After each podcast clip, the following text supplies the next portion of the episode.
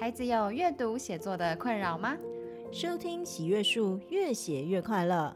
让我们一起徜徉在阅读写作的乐趣中。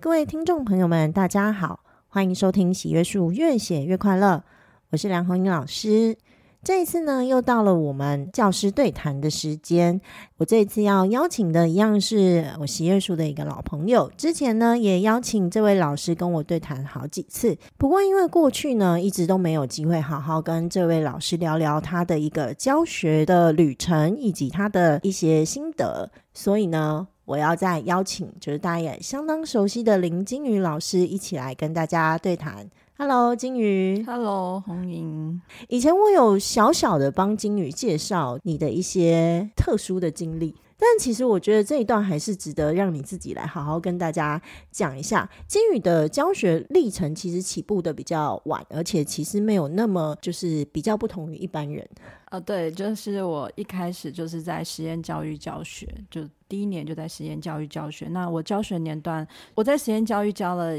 一二五六七八几个年级，当当然有一些他们是混龄的。嗯、那接下来就是在大学端任教，从选修到必修都有，所以就是主要就是大一到大四都会有。那也有做一些成人教育或者是学龄前的幼儿绘本的讲故事或者是讨论这样。大家可以听得到，其实金宇的教学路径非常的特别齁。那所以今天我也会特别想说，诶，在这一系列，我们就要我身边有一些等于是大家都是语文科、国语文科的创新教学的老师，对。那我就想说，诶，那我应该要邀请金宇来跟大家讲讲。那跟我们这一种从单纯从学校出身的老师，其实金宇所看到的世界又跟大家有蛮大的不一样。你是从实验教育开始的嘛，对不对？再来，我知道你在金宇，他很特别，就是他在一个礼拜之内，他可能上那个可爱的小学生的课程，然后你还有带着自己的孩子有一个语文的实验团这样子。那接下来，呃，可能也有上到这个几个几所大学的这个大学生。我常常在金宇的脸书上面会看到哈分享很多的他在大学任教的一个心情。我想先请金宇来仔细的介绍一下你在大学端有任教哪一些科目？我在大学任教过的科目主要是就是像是大一国文，嗯、那当然也有开过应用文或者是现代小说与电影讨论一类的课程。是对。现在我知道，虽然你说像是大一国文，嗯，可是好像在学校里面，它现在的名称已经有改变了。对，呃，我现在在师大、跟台科大还有治理科大任教。那、嗯其实这三间学校，呃，师大它的课课程名称叫做阅中文阅读与思辨，那下学期是中文写作与表达。那台科大它也是叫表达与经典阅读。嗯，致理科大其实在我一刚进去的时候，其实他们的课程叫做阅读与书写。那当然这这两年他们才改回了叫大一国文，但依我依然是在呃阅读与书写这个类似计划中。OK。其实从名称就不太一样嘛，所以在你的观察之中，你觉得这跟过去我们传统印象中的大英国文是有什么不一样？老实说，因为我们念中文系，其实我没有。我不太知道传统大一国文会上什么，因为我很幸运，我一进去就遇到课程改良，是对我一进去就遇到课程改良，所以一开始就是阅读与书写。我只有听说过，好像有一些大学会把它当成高四国文，嗯，嗯，对。那有一些当然是教文言文，或者是看各个老师的爱好，不太一定。是没错。其实我记得当时我们虽然也都是我自己也是国文啊，但是我不太清楚别人，因为我们不只有大一国，我们还有大二国文。这样子，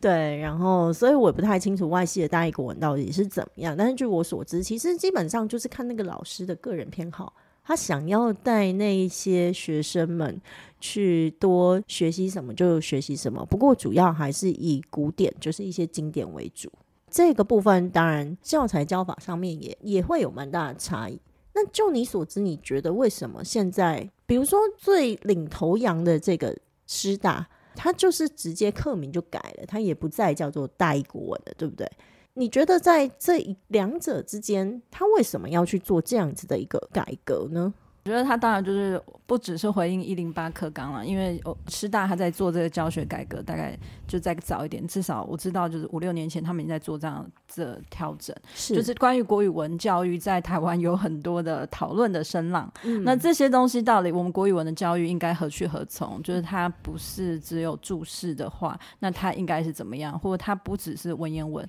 那它应该更符合各个科系，特别是大学生嘛，它应该符合各个科科系的一个需求。它会是什么样的面貌？嗯，所以这大概是几年前就是师大做改变的一个原因。这个部分在去年世新大学中文系退场的时候，其实也引起了一波热烈的讨论，对不对？嗯、好，那这个关于中文系的生死存亡这个事件，我们就不在这一次做讨论。不过我比较好奇的一点，就是因为你有站在一个大学端，等于是孩子已经经过至少十二年的国文教育了。对不对？所以来到你的手上，你已经可以看到十二年国文教育后的一个结果。那我想请你分享一下，你觉得在这个大学端的这个教学现场里面，你看到孩子受到国小、中学这两个阶段国文教育之后，它呈现出怎样的结果呢？你有观察到什么样的现象吗？我觉得很矛盾，就是它呈现一个，因为我任教的单位的差异，它呈现一个。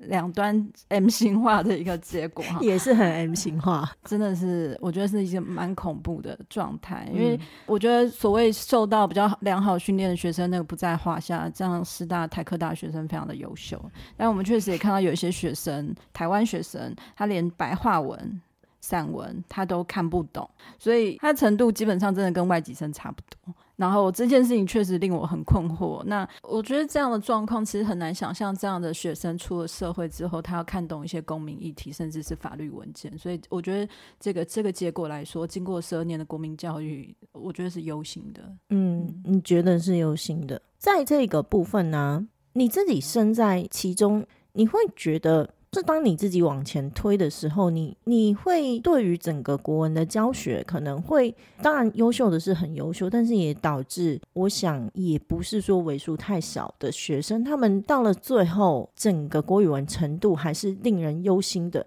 那为什么会导致这样子的一个状况？你有观察到什么样的一个点吗？我觉得这这个问题当然不只是我们语文教育，就是这应该是历史工业吧。这是各个科目就是在紧张的一个升学压力下呈所呈现出来的一个结果。嗯，呃，学生他大概就是在在前端如果没有办法得到一个成长型的思维，没有受到爱或接纳的话，嗯，或者甚至没有一些对话讨论的一个习惯，是没有就习惯就是。知识是一个被喂养的，所以他到大学端其实会非常多不适应，而且他喂养进去的时候，可能也还不一定能够完整吸收。对对对对对，就是你要喂养它，它习惯被喂养，但你喂养它的时候，它又不见得能吸收。像这样状况，我觉得在有一些学校就是特别的明显，因为他们大概就是非常多的学习挫折，嗯，他们这些的学习挫折习得无助之后，基本上是很难进入课堂的。那 Okay. 所以他不单是个别大学老师的问题，但确实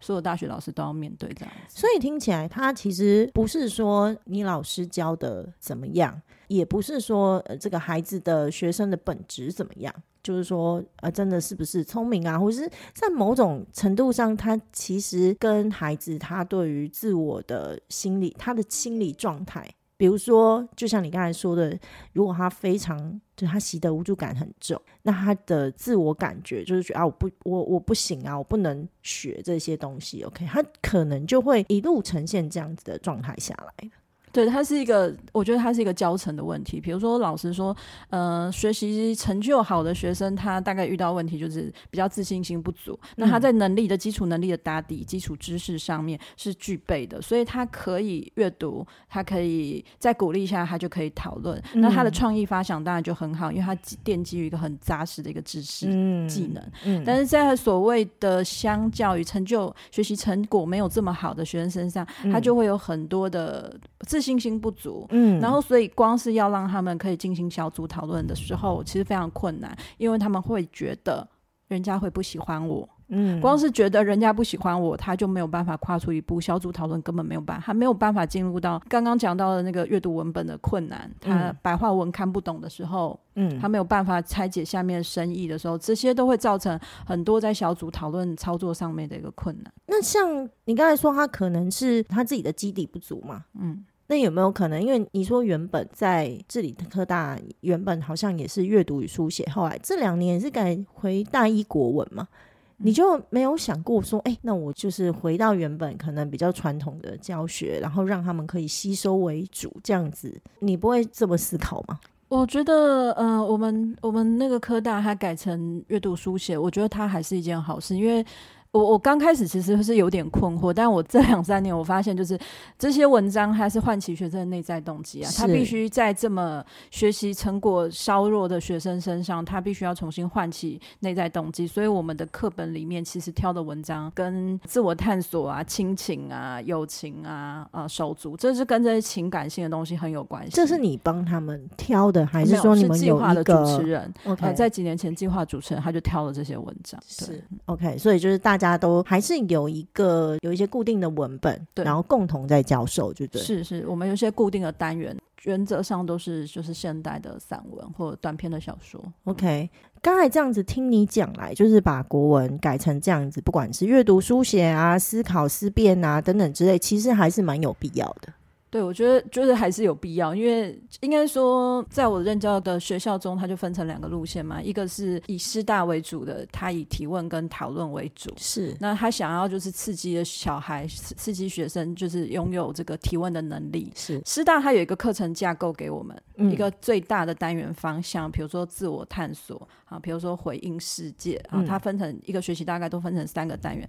但呃里面的文章完全没有规定，单元都没有，嗯、只有在最大的架构。跟一个方法上提供了一个就是提问为主的，嗯、所以每个老师就会按照自己的学术兴趣跟就是去做一些规划。那我个人在设计上就比较偏向于比较多是回应现实的主题，比如说也许跟性别、情感、那弱势的主题有关系。嗯，那这是在在师大这边，嗯，那我也把这样的方法带到台科大。但如果像在呃智理科大的话，那他们走的是不同的路线，走的是不同的路线。就是刚刚提到，就是说，比如说他们就是直接把它拆分。分成亲情啊、呃、友情这样的单元去做讨论，嗯，那文本就是是设定好的，对。但是这样听起来，那个文本也不是我们传统认知的那一种很，在某种程度上是有复印学生，也许在这个阶段的一个需求，然后提供一些文本，让他们可以去进行学习。对，原则上是这样，就是其实是一些相对浅，我我自己看当然觉得是一些一些相对浅近的白话文。嗯嗯，这个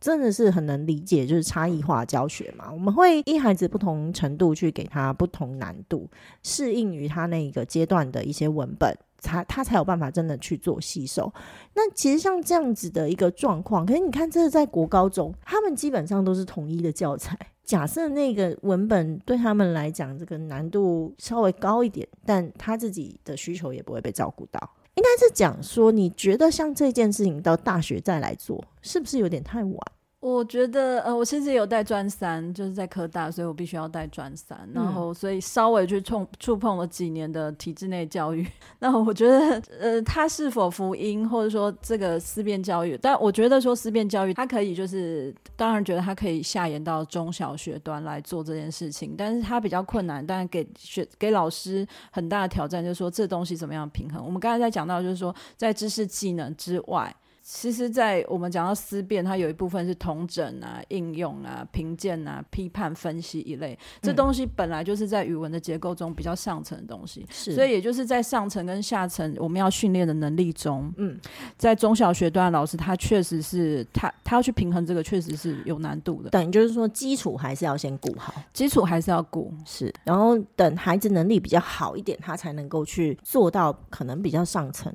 像现在在推思辨啊，大概也都是高中以后才有办法真的好好的去推思辨。像我们国中、国小，就是用一个融入式的方式，对。嗯、但这个时候，让孩子确实的理解文本，还是一个重要的事情。接下来到高中以后，可能才有办法让他们自己多去阅读不同的多元文本，然后再去做思辨。但我觉得其实有点太晚，就是因为我们其实真的很明显可以看到大学端他的一个思考，比如恋爱观、嗯、自我观，其实真的在大学观已经都定型了。哦、如果我说我觉得这方面的东西，他可以在小学，嗯、我确实真的觉得从更小的时候他们就可以亲情、友情、爱情，明明都是中学的重要的一个对对对对对，对不对？然后对于自己的一个认识，他甚甚至他是一个历史性的，嗯、他应该从小学端就开始去建立，开始去思索这件事情。嗯嗯，对。所以这样子，刚才听你说起来。你会觉得说，在国中小端的时候，其实我们如果能够多去透过这种福音于他们现在生命历程，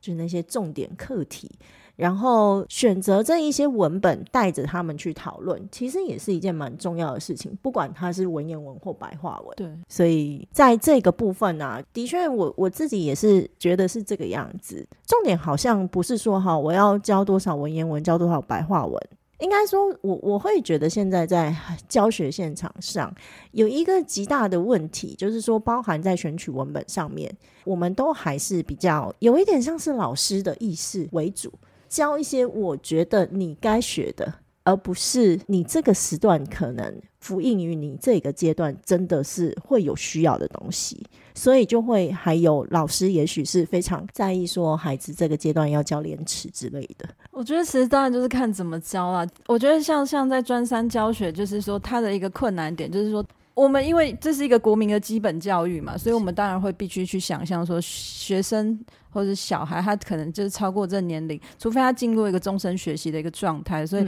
我们原则上那些大人们可能以为说，你现在不教他，他以后没有时间学。可是其实现在整个教学现场里面最重要的，也不是那种哎，我现在教的东西符不符合孩子现在的需求，而是说，哎，现在教的这些东西考试会不会考啊？我觉得看是怎么考。老实说，我觉得我会跟我的学生强调说，我们可以怕考试，但我们还要找到，就把它当成一个 PBL 问题解决方案一类都可以啊。就是我们会有考试，嗯、就是我重点应该是，我都会跟学生说，你重点不是怕考试，你是怕怕考不好嘛？难不成你会害怕你考一百分实在太好怎么办？嗯，所以问题根本不是问题，可能是我们怎么去面对挫折。可是他这如果在前端中，就是他已经把挫折太多挫折了，对，他已经被挫折杀死了，这。很少有成就感的话呢？他很少有成就感，所以我觉得这就是，比如说我们跨领域的一个重要性，或是给小孩有多一点探索自我的可能性。他必须去扩展更多对于自我的认识。嗯嗯。总之，其实在这个部分啦，我觉得尤其是对于相对可能成就感比较低的孩子们，对，像之前呢、啊，文书老师他就会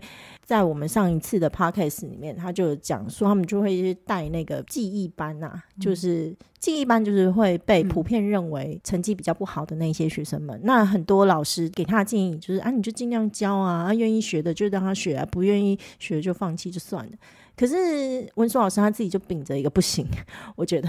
一个学生我都不想放弃，所以他就会想办法去吸引学生的注意力。那他当时所使用的是透过那个 iPad，透过平板教学，然后去吸引他们的注意力。但其实还有一个类型，我觉得就是当然平板结合数位媒体是一点，那当然另外一个就是那个课题。他觉得那个课题能不能够引起他的共鸣，能不能让他有兴趣去阅读或学习？我觉得这个其实真的会还蛮有关系的。像我也要跟大家分享，就是之前有讲过，就是在某一集的 podcast，我有讲到说，之前在我们家长读写工作坊的时候啊，也是会有家长说，哎，我孩子好像就是对阅读很不感兴趣，看到书就想要丢，就是就不想要去读。那后来我就跟他们讲说，你要从他的有兴趣的地方去引导他，因为因为阅读有的文本是很广的。对，所以你去切一个他有兴趣的点，再找那个文本来吸引他，或者是勾引他，让他会觉得哦，这件事情是有趣的。其实那个兴趣是这样子，是这样子产生的。所以在某种程度上，我我有的时候会觉得，我当然不是在批评，因为我觉得现在的教科书在某种程度上已经比过去真的是进步非常多。就我自己觉得啦，选文啊等等之类，但当然就是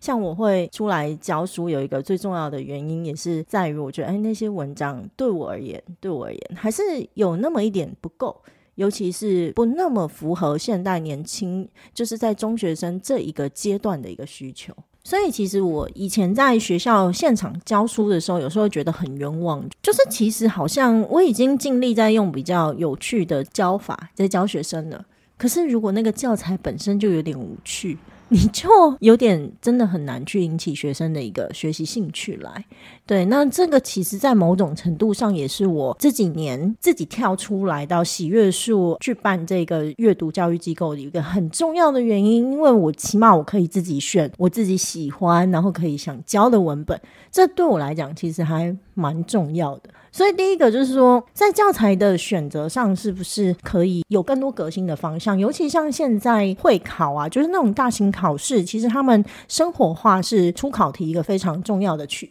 所以，其实现在在各种啊，就文本的选择上面，应该可以更加的生活化，而且更加贴近学生才对。还有，我觉得另外一个很重要的问题是，这个金鱼你可能比较不知道，因为你我们刚才在讨论的过程之中也有讲到说，哎，花多久时间上一课，对不对？嗯。那现在其实，在国高中普遍来说的话，可能一个学期教的课次也许就是十二，再把一些离离扣扣拉进来，可能十二到十四之间。可能平均还是教这样子的课文量，也许一课的话啊，它大概五加一或五减一这样子的时间是平均能够有的这个时间，因为老师们想教的东西很多，所以教科书商在编纂课文的时候，其实对于很多的课文都是你知道删东减西的，就把这些名家的作品拿进来之后，再删掉一些，减掉一些。所以其实他们都不会看到全文，绝大多数都不会看到全文，因为质量的关系。坦白说你，你你如果说要这个课文加多的话，那老师们可能会担心，觉得上不完。对，那可是我又常觉得说，以前呢、啊，我在学校就常觉得说，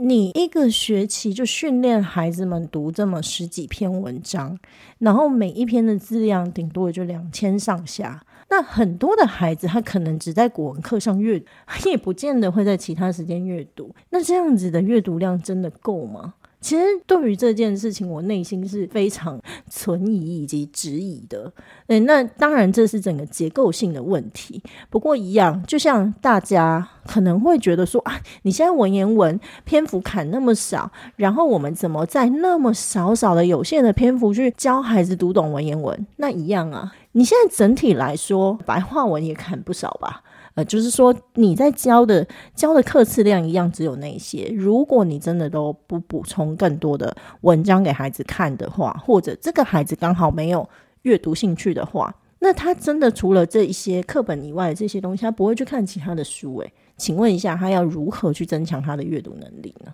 所以这个也是我自己所感觉到的一个问题啦。我觉得在教学现场，或者说整体在课本上，如果他可以去区分，有一些其实是细读嘛，但有一些其实是略读。嗯嗯、呃，其实像我在专三的，就是他们一个学期其实大概就考六课，嗯，一个学期六课，那一个学期六课，哇，那更少哎、欸。对，然后我觉得因为就是专三，所以它其实就是高职端，是我们就可以看到说，像这样高职端出来训练的学生，他落到科大。或是大一一般的大学，他会严重的感觉到他跟其他同学在阅读阅读策略、阅读量上面的差异，所以也会增加他们进入大学的困难。就算在前端来讲，我觉得如果一个学期他是十八周、二十周，然后只有六课课文，其实我自己个人感觉到说，他有很多重复性。因为一个课文，他如果需要精读的话，应该是我们去挑出一些重点嘛。是对，就是我们可能当然就是教学者要去思考说，这一课的一个重点会是。什么样的东西？是没错。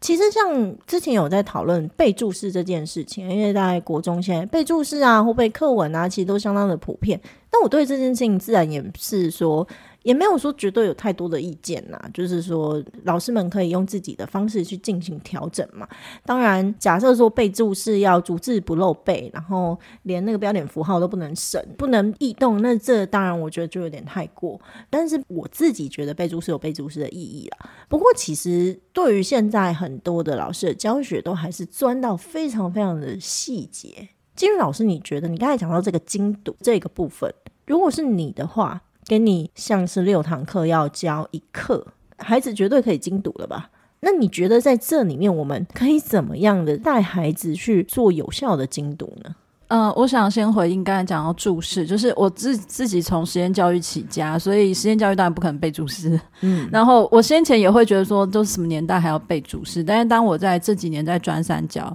发现学生连事项。好、嗯、这个词，或者是人为刀俎，我为鱼肉这个词，他都不知道意思的时候，嗯、确实会造成他日后在阅读，或者是包含你要听新闻，都会有很大的障碍。我学生他们在视相这个解释中，他就会以为是看面相的人，卖货的人，所以视相是看面相的人，所以你会发现说，这个会未来增加非常多的沟通成本嘛？就是我们光是我们我们理解词汇上就有很大的差异，所以我现在都比较把注释这件事情理解为。就是它像是一个背单字，你不会说你觉得英文完全不用背单词。那当然，除非你是母语使用者，你会浸润在其中。但是我觉得它对于非常多的词汇的一个精确、精准的一个理解，确实是有必要。它可以帮助我们日后在产出、在表达时候更为精准，去描述自己非常多优美的思考。嗯对，嗯嗯嗯嗯。不过一样啊，我自己会觉得说，像这个备注式，它其实是下面有一个在教科书里面，它下面有一个公定版的。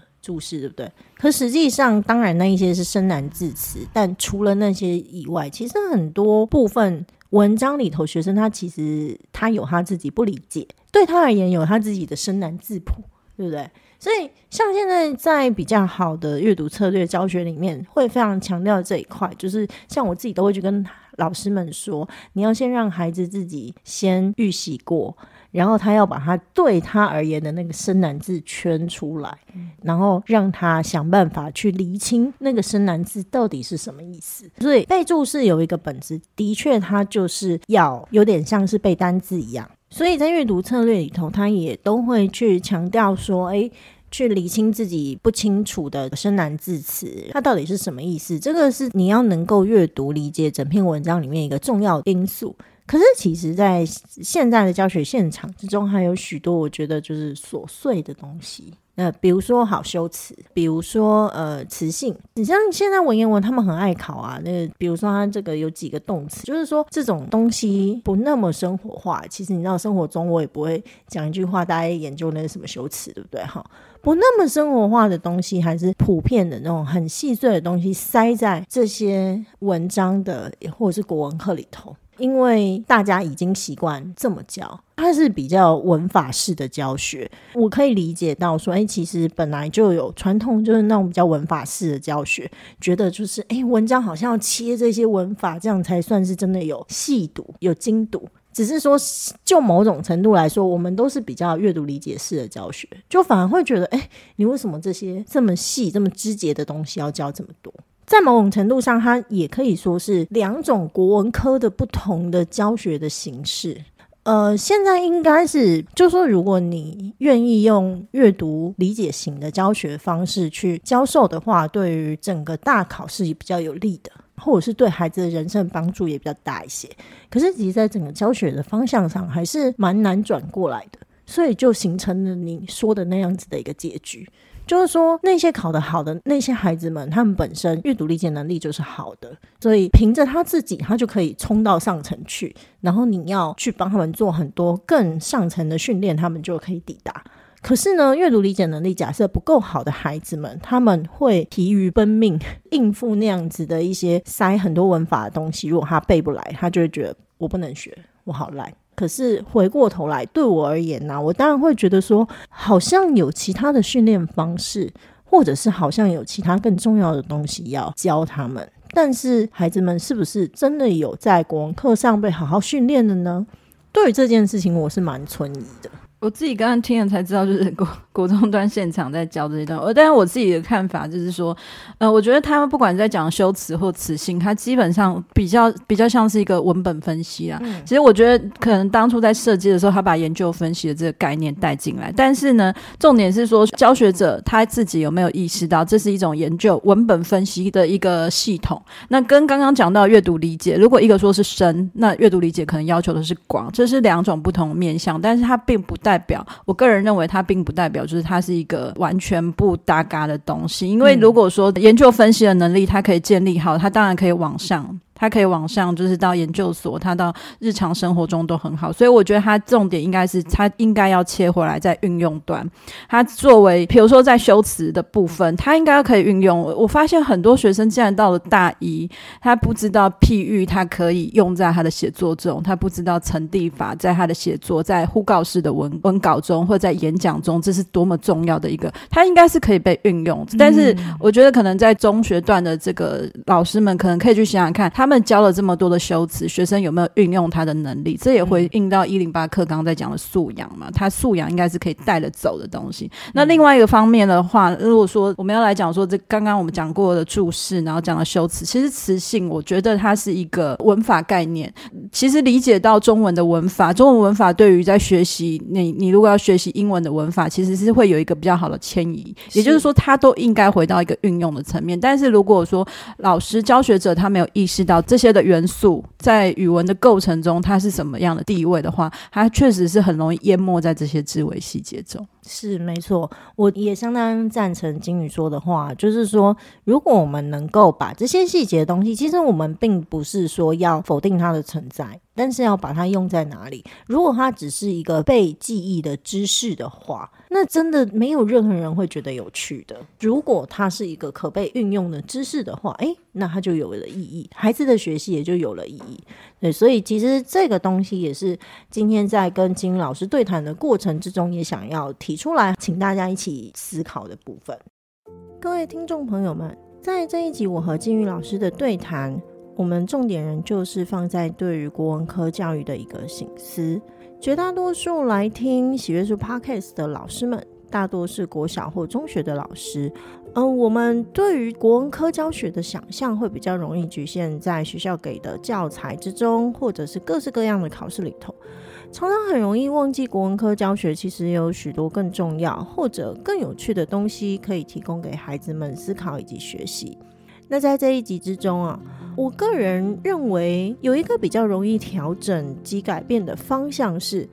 倘若我们可以在平日的教学里头多帮孩子们增加及补充一些更生活化的阅读，让他们觉得在国文课里其实是可以学到很多对于生活啊，或者是人生啊，或者更重要的就是自我探索这一块青春期的重要课题，能够有一些帮助的文本。带领孩子们去阅读以及思考，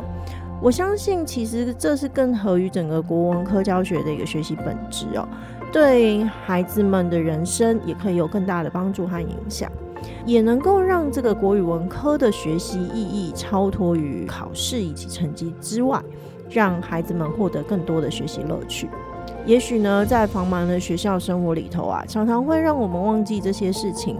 可是还是很希望大家能够有机会回过头来沉淀以及思考一下，想想看可以怎样让我们的教学更有趣。相信孩子们在得到学习乐趣的同时，他们也会回馈给我们许多的教学乐趣，让我们觉得哇，自己的教学是充满意义的，而且能够在这条路上继续坚持下去。那我们今天的 podcast 就先到这里喽。下一集金鱼老师即将和大家分享他带给中小学生以及大学生的思辨课程，这也是一个很有趣的议题哦。欢迎有兴趣的听众朋友们继续收听。那我们就下次空中再见，拜拜。